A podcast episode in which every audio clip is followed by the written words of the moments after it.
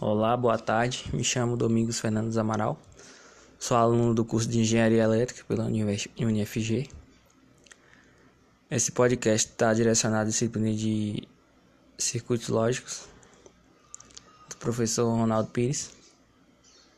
E o seu tema será robôs autônomos. Então, robôs autônomos são os robôs que são feitos, né, direcionados para que possa ser um, ser um objeto para substituir o trabalho humano e também um robô autônomo é um robô que não precisa que o humano controle. Esse robô consegue ali pelo ambiente que ele está, ele consegue se autoprogramar e consegue fazer a tarefa dedicada a ele, né?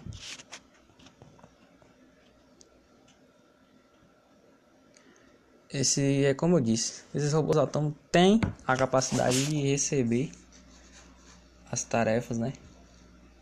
Por conta do ambiente que ele está. Na indústria, esses robôs são, foram muito utilizados para fazer trabalhos que, que para o humano fazer seria mais arriscado. Ele substitui o trabalho de risco, né? Já vimos aí numa realidade fictícia, por exemplo, filmes, esses robôs. E, na verdade, na nossa realidade, eles já existem, não são novidade, são coisas que já existia antes, só que vem tomando um grande espaço, principalmente nas indústrias, por esses motivos de ser bem eficientes eles conseguem ter as qualidades de ser rápido, ágil. Muitos deles, praticamente, eles são eles mesmos se autocarregam, eles mesmos fazem a sua mão de obra, recebem muito bem as informações do ambiente e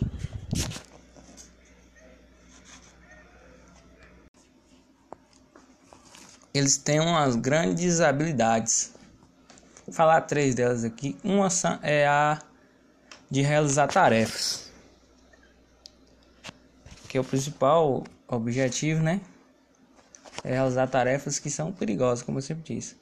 Ou até mesmo não só perigosas, mas as inviáveis para que o ser humano seja feita. No exemplo, no chão das fábricas, esses robôs podem ser utilizados para movimentar carregamento de produtos na linha de produção e também outros trabalhos pesados. Eles também têm a qualidade de localização, que é, é grande, é muito essencial neles. Eles têm um bom sistema de localização e façam um mapeamento do local real, né? Às vezes são utilizadas fitas, guias, para que eles, eles saibam onde pode seguir o caminho de um ponto a outro e também o seu local de parada. Tem também a propriocepção, que o nome já diz, né? Precisa de, de autonomia. Que é necessário que eles também tomem conta de si, enquanto lugar para carregar, trocar suas pilhas, né? E já tem também uns avançados que conseguem se autocarregar.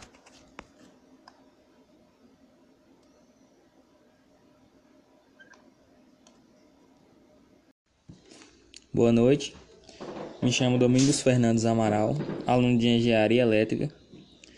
Esse podcast será direcionado para a disciplina de circuitos lógicos, onde iremos explicar o funcionamento de uma flip-flop, parte eletrônica, né, flip-flop. De introdução, a gente tem que na lógica convencional, que é a combinacional, né, as células básicas para a construção do circuito são as portas lógicas.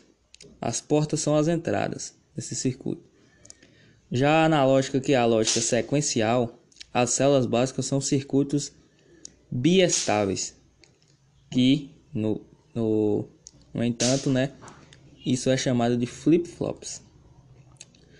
Amplamente, elas são utilizadas por causa das características que tem a memória, né? E o flip-flop pode ser utilizado para armazenar, armazenar um bit ou também um dígito binário. A informação armazenada em um conjunto de flip-flop pode representar né, o valor de um contador, um valor de uma característica ASC2, né, CI, em uma memória né, de um computador a qual outra parte quer uma informação. O flip-flop também lembra os estados anteriores de máquina, né? E a lógica digital utiliza esses estados para calcular os próximos estados. Ali, sem inserir a informação que ele irá processar para onde ele deve ir, né? É, um flip-flop tipicamente também ele inclui o zero, um ou dois sinal de entrada. Um sinal é o clock e um sinal de saída. Apenas ter, apesar de muitos flip-flops, né, comerciais proverem adicionalmente o complemento do sinal de saída. Alguns flip-flops também incluem um sinal da entrada clear, que limpa a saída atual. É o processo que faz a limpeza. Como os flip-flops estão implementados na forma de circuitos integrados, eles também necessitam de conexões de alimentação, precisam ser alimentados, né? E a pulsação, mudança no sinal do clock, faz com que o flip-flop mude ou retenha seu sinal de saída, baseado nos valores dos sinais de entrada e na não existe a equação característica do flip-flop.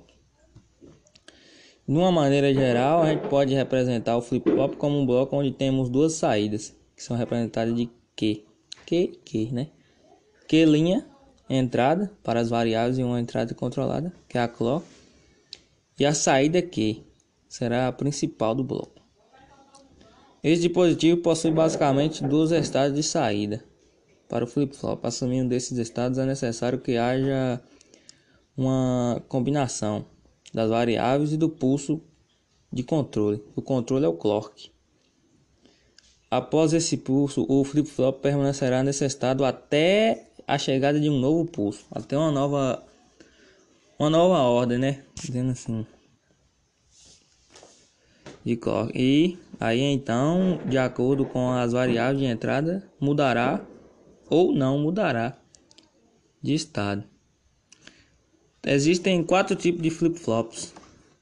Possui aplicações comuns em sistemas de clock sequencial. Estes são chamados de flip-flop T, que é toggle. E tem o flip-flop SR, que é o set reset, e o flip-flop JK, que é o que a gente está estudando, né? É o JK, a gente está falando. Também o flip-flop delay. Então agora a gente vai aprofundar mais sobre o flip-flop JK.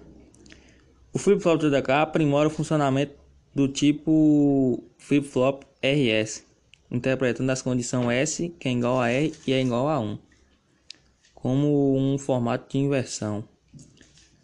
Especialmente a combinação J é igual a 1 e K é igual a 0. É um comando para ativar 7. A saída do flip-flop, né?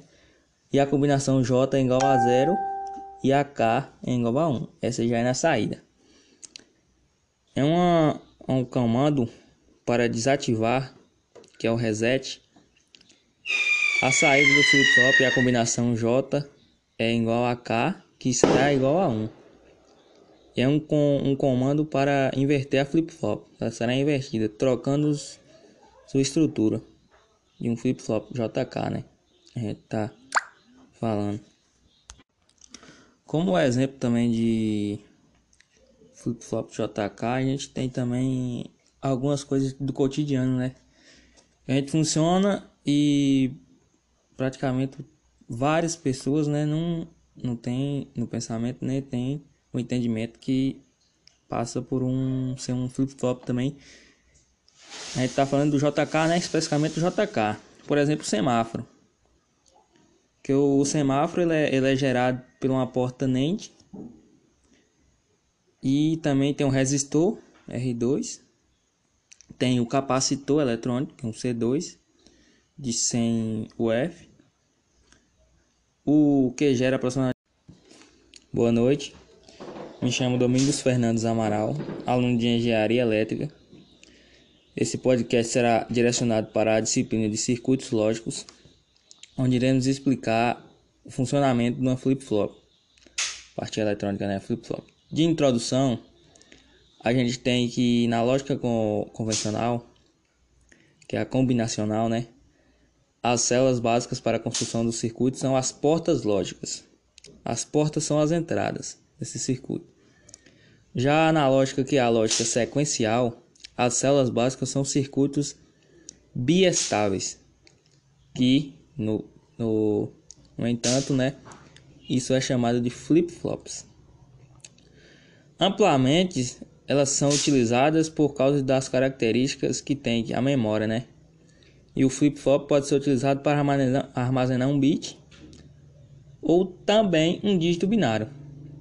A informação armazenada em um conjunto de flip-flop pode representar né, o valor de um contador, um valor de uma característica ASC2, né, CI, em uma memória né, de um computador a qual outra parte quer uma informação. O flip-flop também lembra os estados anteriores de máquina, né? E a lógica digital utiliza esses estados para calcular os próximos estados ali sem inserir a informação que ele irá processar para onde ele deve ir, né? É, um flip-flop tipicamente também ele inclui o zero, um ou dois sinal de entrada. Um sinal é o clock e um sinal de saída.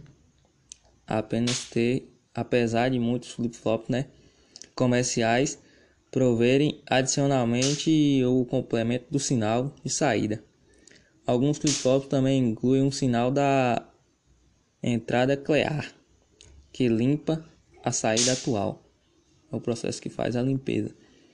Como os flip-flops estão implementados na forma de circuitos integrados, eles também necessitam de conexões de alimentação, precisam ser alimentados, né? E a pulsação, mudança no sinal do clock, faz com que os flip-flops mude ou retenha seu sinal de saída, baseado nos valores dos sinais de entrada e na não existe a equação característica do flip-flop. De uma maneira geral, a gente pode representar o flip-flop como um bloco onde temos duas saídas, que são representadas de Q. Q, Q, né? Q linha, entrada para as variáveis e uma entrada controlada, que é a clock. E a saída Q será a principal do bloco.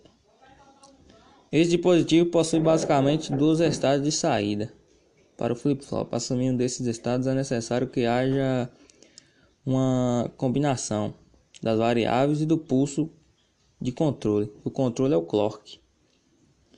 Após esse pulso, o flip-flop permanecerá nesse estado até a chegada de um novo pulso, até uma nova uma nova ordem, né? Dizendo assim de clock. E aí então, de acordo com as variáveis de entrada, mudará ou não mudará de estado. Existem quatro tipos de flip-flops. Possui aplicações comuns em sistemas de clock sequencial. Estes são chamados de flip-flop T, que é toggle. E tem o flip-flop SR, que é o set reset, e o flip-flop JK, que é o que a gente está estudando, né? É o JK, a gente está falando. Também o flip-flop delay.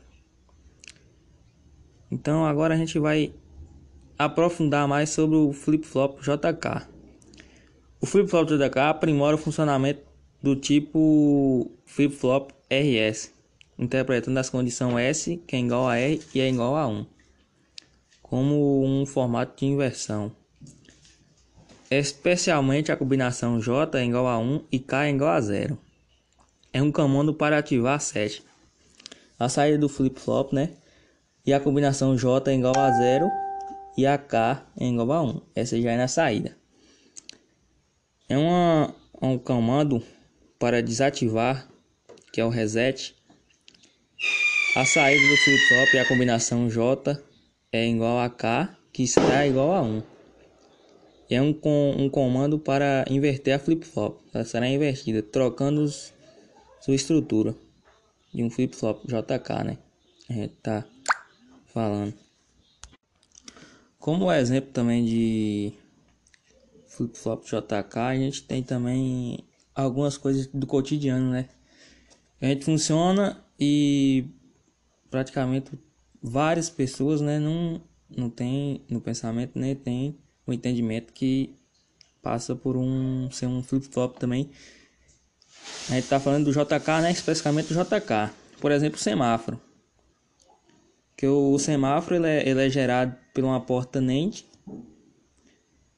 e também tem um resistor R2 tem o capacitor eletrônico, é um C2 de 100 UF, o que gera aproximadamente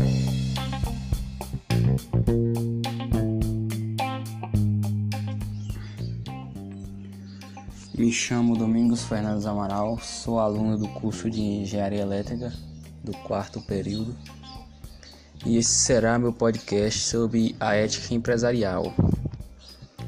Ao assistir a aula, tive o, o entendimento sobre algumas grandes partes importantes sobre que a ética empresarial é uma parte que determina moral, conduta e como é empresarial isso vai determinar dentro das empresas.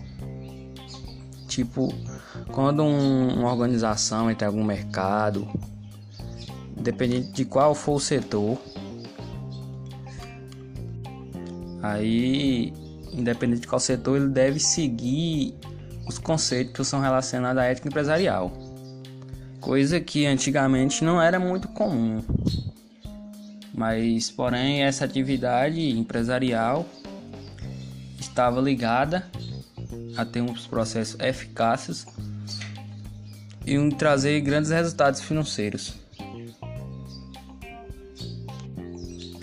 Como eu disse anteriormente, essa ética empresarial está relacionada aos valores éticos né, da empresa, tanto depende do ramo e também enquadra os clientes e também os concorrentes, enquadra dentro dessa ética. Utilizando-se bem dessa ética, uma empresa aí o nome dessa empresa, a logomarca dessa empresa será vista, muito bem vista por clientes, como uma empresa séria e de grande responsabilidade. E isso ocorrerá que ela poderá crescer de maneira boa e também de uma maneira bem sustentável. Porém, se outra empresa não seguir os princípios éticos empresarial e começar fazer, como diz assim, enganar, desrespeitar seus consumidores e clientes, fazendo propaganda enganosa ou, ou grandes ofertas falsas, com aquele intuito de ganhar mais dinheiro em cima da mentira, essas empresas logo vão cair, serão condenadas ao fracasso, entendeu?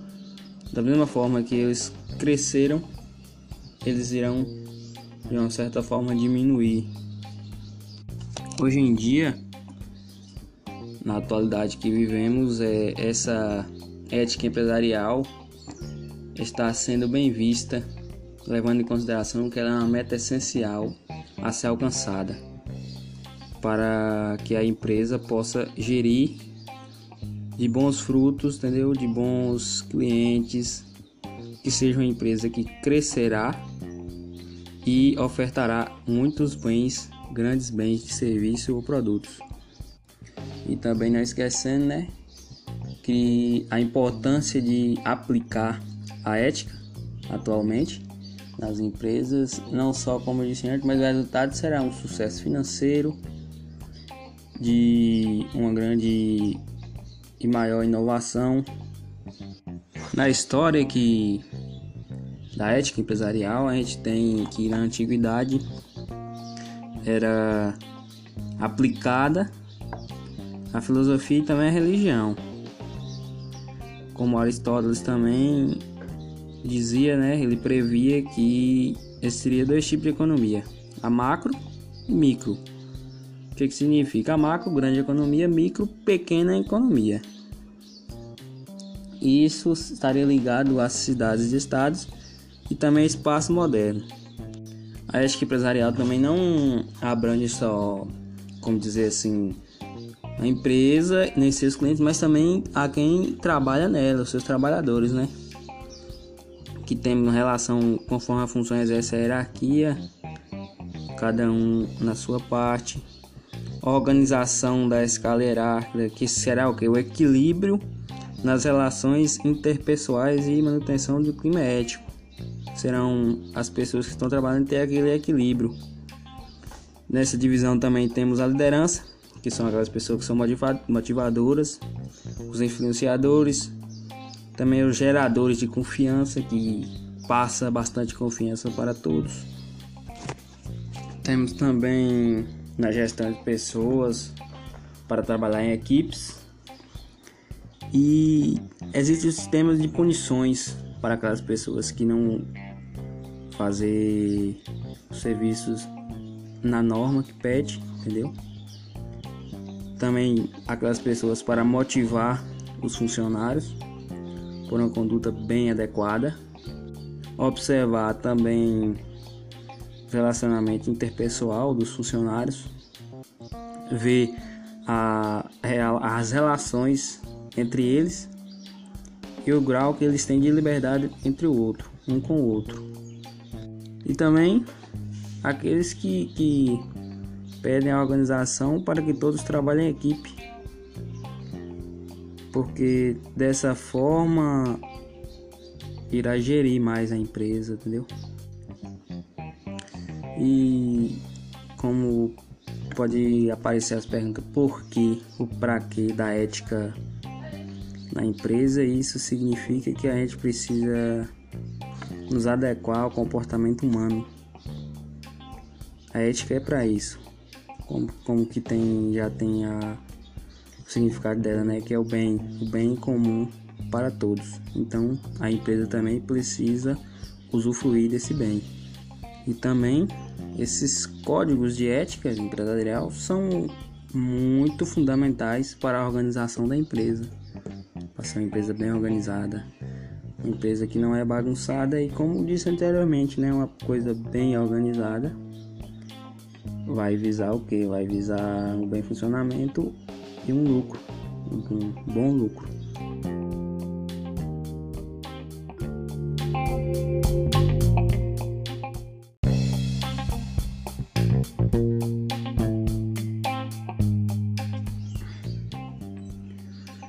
Chamo Domingos Fernandes Amaral, sou aluno do curso de Engenharia Elétrica do quarto período e esse será meu podcast sobre a ética empresarial.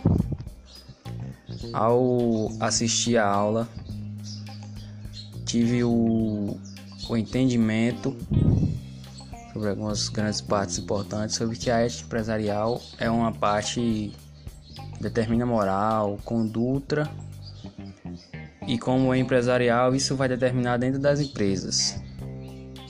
Tipo, quando um, uma organização entra em algum mercado, dependendo de qual for o setor,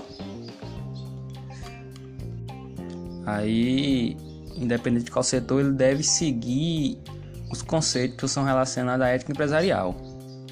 Coisa que antigamente não era muito comum. Mas, porém, essa atividade empresarial estava ligada a ter uns processos eficazes e um trazer grandes resultados financeiros. Como eu disse anteriormente, essa ética empresarial está relacionada aos valores éticos, né, da empresa, tanto depende do ramo e também enquadra os clientes e também os concorrentes, enquadram dentro dessa ética. Utilizando-se bem dessa ética, uma empresa aí, o nome dessa empresa, a logomarca dessa empresa será vista, muito bem vista por clientes, como uma empresa séria e de grande responsabilidade. E isso ocorrerá que ela poderá crescer de maneira boa e também de uma maneira bem sustentável.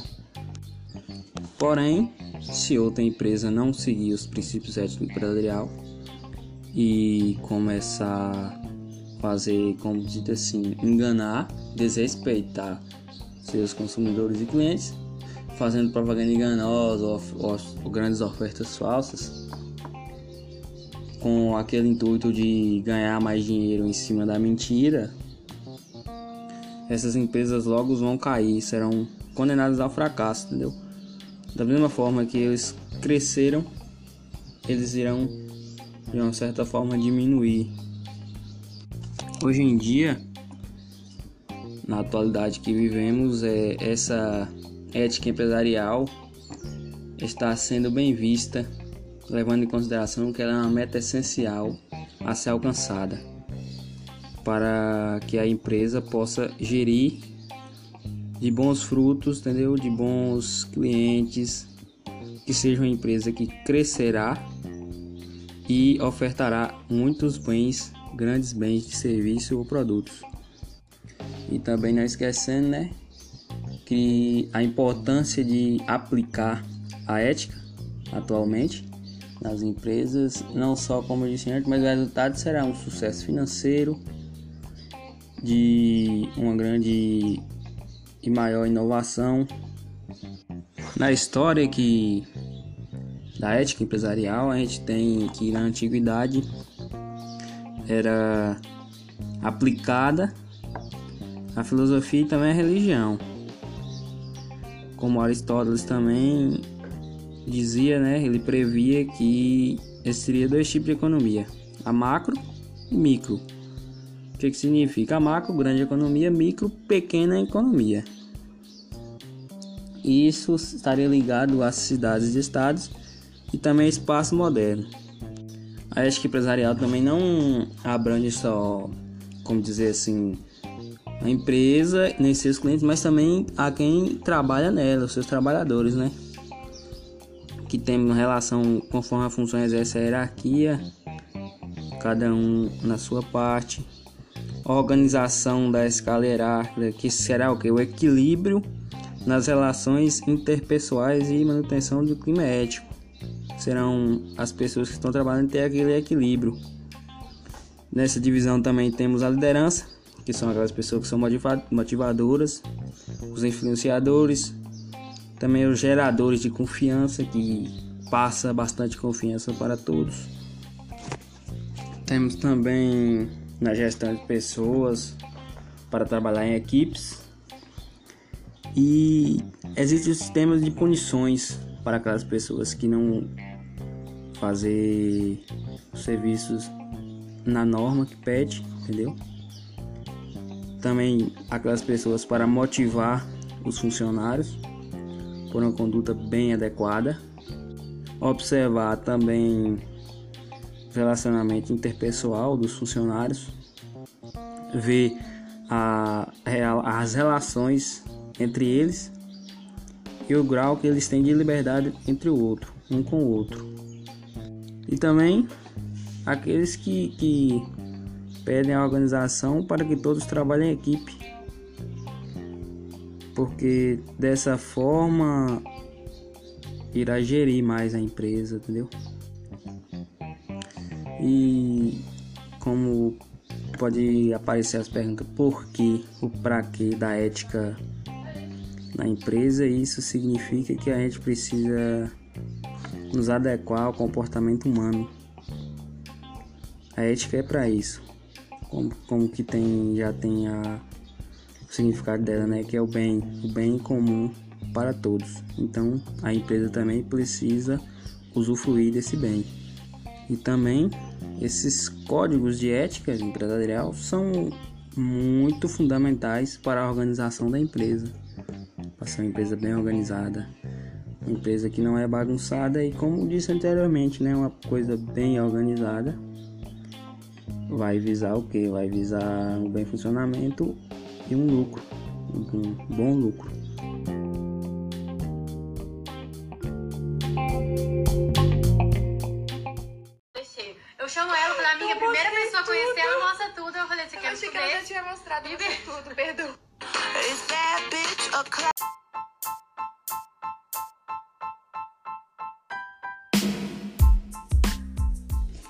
Boa noite, me chamo Domingos Fernandes Amaral, aluno de Engenharia Elétrica.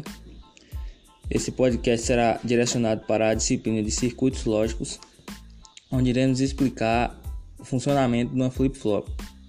parte eletrônica, né? Flip-flop. De introdução, a gente tem que na lógica convencional, que é a combinacional, né? As células básicas para a construção do circuito são as portas lógicas. As portas são as entradas desse circuito. Já na lógica que é a lógica sequencial, as células básicas são circuitos biestáveis, que no, no, no entanto, né, isso é chamado de flip-flops. Amplamente, elas são utilizadas por causa das características que tem a memória, né? E o flip-flop pode ser utilizado para armazenar, armazenar um bit ou também um dígito binário. A informação armazenada em um conjunto de flip-flop pode representar né, o valor de um contador, um valor de uma característica ASC2, né, CI, em uma memória né, de um computador a qual outra parte quer uma informação. O flip-flop também lembra os estados anteriores de máquina, né? E a lógica digital utiliza esses estados para calcular os próximos estados. Ali, sem inserir a informação, ele irá processar para onde ele deve ir, né? É, um flip-flop tipicamente também ele inclui o zero, um ou dois sinal de entrada. Um sinal é o clock e um sinal de saída. Apenas ter, apesar de muitos flip-flops, né, comerciais proverem adicionalmente o complemento do sinal de saída. Alguns flip-flops também incluem um sinal da entrada clear, que limpa a saída atual é o processo que faz a limpeza. Como os flip-flops estão implementados na forma de circuitos integrados, eles também necessitam de conexões de alimentação, precisam ser alimentados, né? E a pulsação, mudança no sinal do clock, faz com que o flip-flop mude ou retenha seu sinal de saída, baseado nos valores dos sinais de entrada e na não existe a equação característica do flip-flop. De uma maneira geral, a gente pode representar o flip-flop como um bloco onde temos duas saídas, que são representadas de Q. Q, Q, né? Q linha, entrada para as variáveis e uma entrada controlada, que é a clock. E a saída Q será a principal do bloco. Esse dispositivo possui basicamente dois estados de saída para o flip-flop. Assumindo desses estados é necessário que haja uma combinação das variáveis e do pulso de controle. O controle é o clock. Após esse pulso, o flip-flop permanecerá nesse estado até a chegada de um novo pulso, até uma nova uma nova ordem, né? Dizendo assim. De clock. E aí então, de acordo com as variáveis de entrada, mudará ou não mudará de estado. Existem quatro tipos de flip-flops. Possui aplicações comuns em sistemas de clock sequencial. Estes são chamados de flip-flop T, que é toggle. E tem o flip-flop SR, que é o set reset, e o flip-flop JK, que é o que a gente está estudando, né? É o JK, a gente está falando. Também o flip-flop delay. Então agora a gente vai aprofundar mais sobre o flip-flop JK. O flip-flop JK aprimora o funcionamento do tipo flip-flop RS, interpretando as condições S, que é igual a R e é igual a 1, como um formato de inversão. Especialmente a combinação J é igual a 1 e K é igual a 0. É um comando para ativar 7. A saída do flip-flop, né? E a combinação J é igual a 0 e a K é igual a 1. Essa já é na saída. É uma, um comando para desativar, que é o reset. A saída do flip-flop e a combinação J é igual a K, que está igual a 1. É um, um comando para inverter a flip-flop. Ela será invertida, trocando sua estrutura de um flip-flop JK, né? A gente tá falando. Como exemplo também de flip-flop JK, a gente tem também algumas coisas do cotidiano, né? A gente funciona e praticamente várias pessoas né, não, não tem no pensamento, nem tem o entendimento que passa por um ser um flip-flop também. A gente tá falando do JK, né? Especificamente do JK. Por exemplo, o semáforo. Que o, o semáforo ele é, ele é gerado por uma porta NAND e também tem um resistor R2, tem o capacitor eletrônico, um C2 de 100 UF, o que gera aproximadamente a frequência de 1 Hz, no período de mais ou menos um segundo. E o clock é para os 4017, entendeu? Isso a gente